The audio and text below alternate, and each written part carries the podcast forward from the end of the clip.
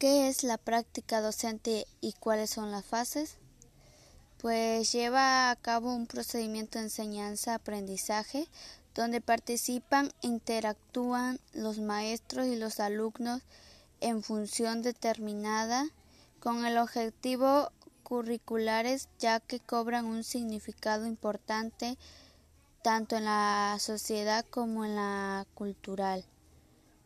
Como la primera fase es introductorial, segunda fase es observación y diagnóstico, tercera fase es planificación, cuarta fase es práctica, cinco de la fase es informe final, presentación de experiencia.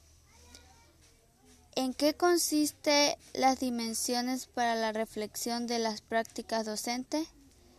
Consiste en que el profesor ante todo es un ser humano, el cual consiste en tener características y dificultades con idealización y proyectos.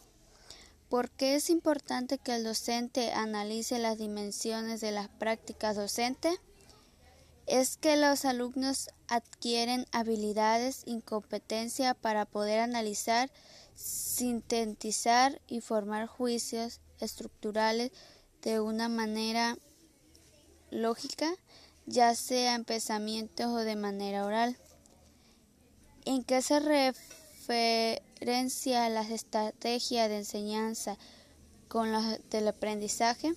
Se diferencia por procedimientos empleados por los docentes para hacer posible el aprendizaje del estudiante, ya que son procedimientos mentales que los estudiantes como yo o cualquier quisiera aprender.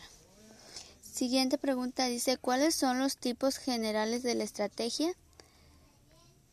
La estrategia operativa, la estrategia de manquín, la estrategia directiva, estrategia de negocio, estrategia militar, estrategia de aprendizaje y estrategia de empresarial. Siguiente y última pregunta dice ¿para qué sirve el contrato pedagógico? Es un acuerdo entre el docente y los estudiantes en el que se establece condiciones de trabajo en el aula como por ejemplo los dispositivos móvil, celulares, tableta, establece las pautas de uso y vinculadas a la dinámica de la clase y el uso específico de los dispositivos.